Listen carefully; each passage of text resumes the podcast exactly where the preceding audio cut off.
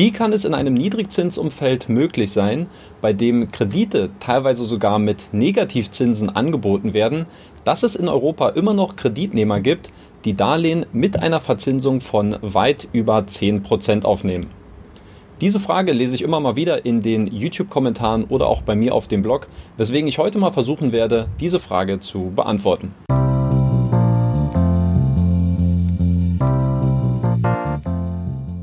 Hallo und herzlich willkommen zu einem neuen Video auf dem YouTube-Kanal von Rethink Peer-to-Peer-Kredite. Mein Name ist Danny Neithardt und auf diesem Kanal findest du authentische Erfahrungsberichte und tiefgründiges Hintergrundwissen zu Peer-to-Peer-Krediten. Heute soll es mal um die Zusammenhänge bzw. um die Unterschiede zwischen den niedrigen Leitzinsen auf der einen Seite und den extrem hohen Kreditzinsen auf der anderen Seite speziell bei Kreditnehmern von Peer-to-Peer-Krediten gehen. Und um dieses Thema anzufangen, möchte ich gerne mal einen Kommentar zitieren, den mir der Jakob vor einiger Zeit auf dem Blog geschrieben hat.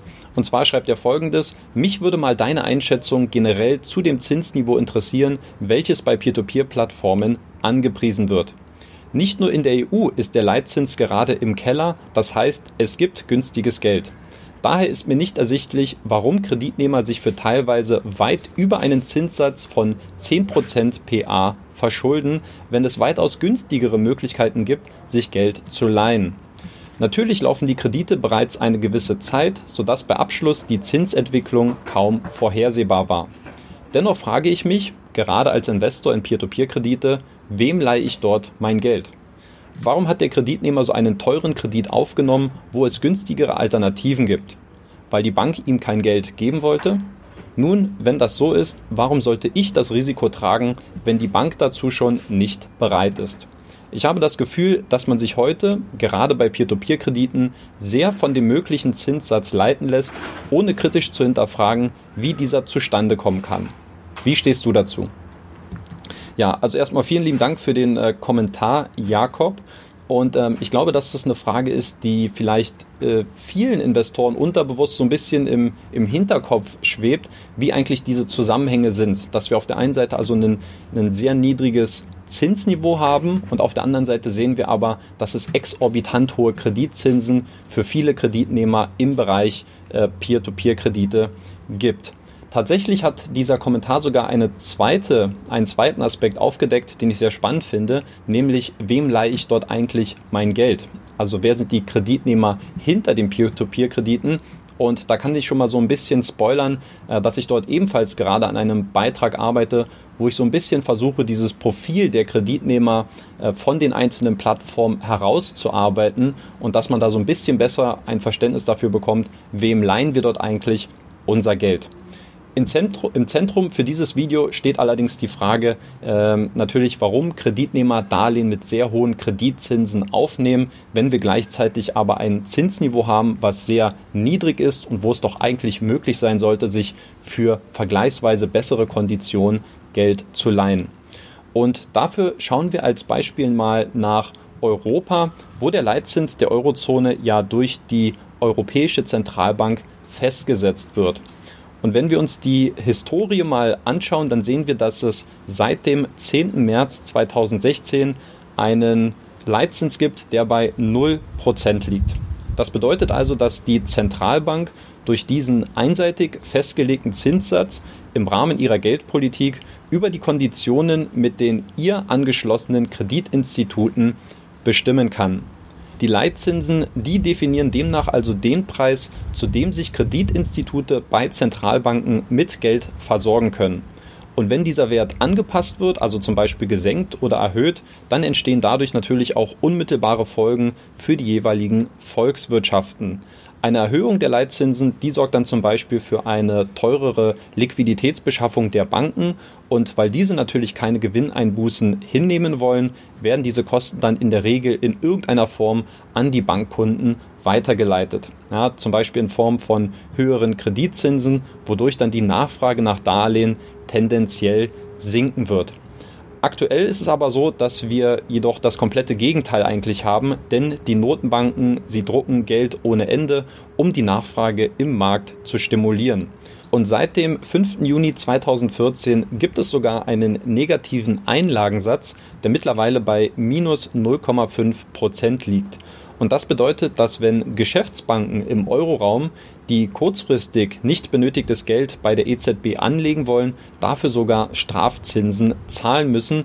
Und entsprechend groß ist dann also auch der Druck bei den Banken, dass dieses Geld an die Kunden weitergegeben wird. Und jetzt kommt diese entscheidende Frage, wie kommt es also nun, dass Kreditnehmer sich nicht einfach einen günstigeren Kredit von der Bank holen, sondern stattdessen zu Peer-to-Peer-Plattformen wie zum Beispiel Bondora, Wire Invest oder Neo Finance gehen?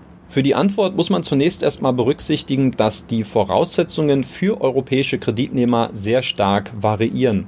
Ja, Geschäftsbanken können zwar für einen geringeren Zinssatz Geld bei der EZB aufnehmen, allerdings spiegelt sich das nicht zwangsläufig auch in den Konditionen für die Kreditnehmer wider. Schauen wir uns dafür mal diese Grafik hier an, dann erkennen wir, dass während man in Deutschland einen Konsumkredit aktuell für durchschnittlich 5% bekommen kann, äh, dieser Wert bei den Banken im Baltikum bereits dreimal so hoch ist.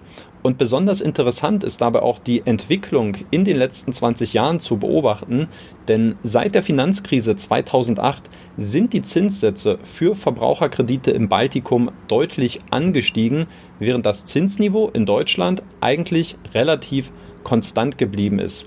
Wenn wir uns das mal genauer anschauen, in der Spitze betrug der Zinssatz für einen privaten Verbraucherkredit in Estland bei einer Laufzeit zwischen zwölf Monaten und fünf Jahren stolze 35,3 Prozent. Das war im Juni 2010, während es in Deutschland zur gleichen Zeit hingegen nur 6 Prozent gewesen sind. Und auch in Lettland ging es im Februar 2011 ebenfalls auf bis zu 35 Prozent hoch wohingegen in Deutschland nur 5,95 Prozent bezahlt werden mussten. Mittlerweile haben sich die Werte in Estland und Lettland zwar bei 15 bis 18 Prozent eingependelt, in Europa sind das allerdings immer noch einsame Spitzenwerte.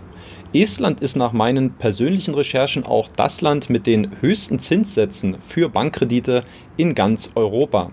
Laut einer Statistik auf der Seite der estnischen Zentralbank lagen die Zinssätze für Verbraucherkredite zwischen 2007 bis 2015 bei durchschnittlich 18 bis 37 Prozent. Und ebenfalls ganz interessant, der europäische Durchschnitt, der liegt aktuell übrigens bei 4,57 Prozent. Das ist ein Wert aus dem April 2020 und ist damit sogar leicht unter dem Durchschnitt für Deutschland. Hier betragen die Zinssätze nämlich 5,06 Prozent. Besonders interessant ist für mich dabei aber die Entwicklung der Verbraucherkreditzinsen bei den baltischen Banken zu beobachten, welche insbesondere nach der Finanzkrise stark nach oben gegangen sind. Und natürlich stellt sich jetzt hier die Frage, warum ist das so? Das hängt nämlich unter anderem mit den Auflagen und neuen Finanzmarktregulierungen zusammen, welche als Folge der Finanzkrise eingeführt worden sind. Und da die Bankenlandschaft im Baltikum sehr stark von den neuen Regelungen betroffen gewesen ist, wurden Privatkredite seitdem nur noch sehr zurückhaltend oder eben mit sehr hohen Zinsen vergeben. Genau hier setzt aber noch ein weiterer Trend ein, nämlich dass sich in dieser Zeit Ende der 2000er Jahre dann europaweit, insbesondere aber auch im Baltikum, gleich eine ganze Reihe von Nichtbankenkreditgebern gegründet haben, welche sich auf das zuvor von den Banken dominierte Feld der Payday Loans, also den kurzfristig laufenden und unbesicherten Konsumkrediten, spezialisiert haben. Zu diesen Fintechs, die auch heute noch aktiv sind, zählen in Lettland zum Beispiel die Sia Twino, die Wire SMS Group oder auch For Finance. Das bedeutet aus Bankensicht schlussendlich, dass man einerseits keine unbesicherten Darlehen mehr an Kreditnehmer mit schlechter Bonität vergeben konnte und zum anderen wurde auch der Preiskampf gegen die neuen Fintechs immer unrentabler.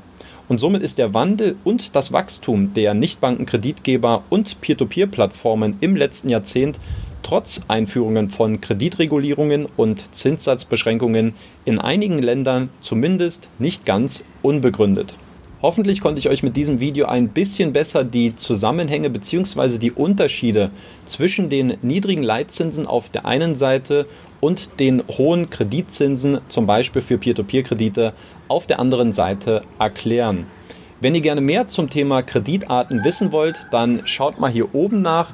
Hier verlinke ich euch das Video, warum Payday Loans so verdammt lukrativ sind für viele Kreditgeber und Peer-to-Peer-Plattformen.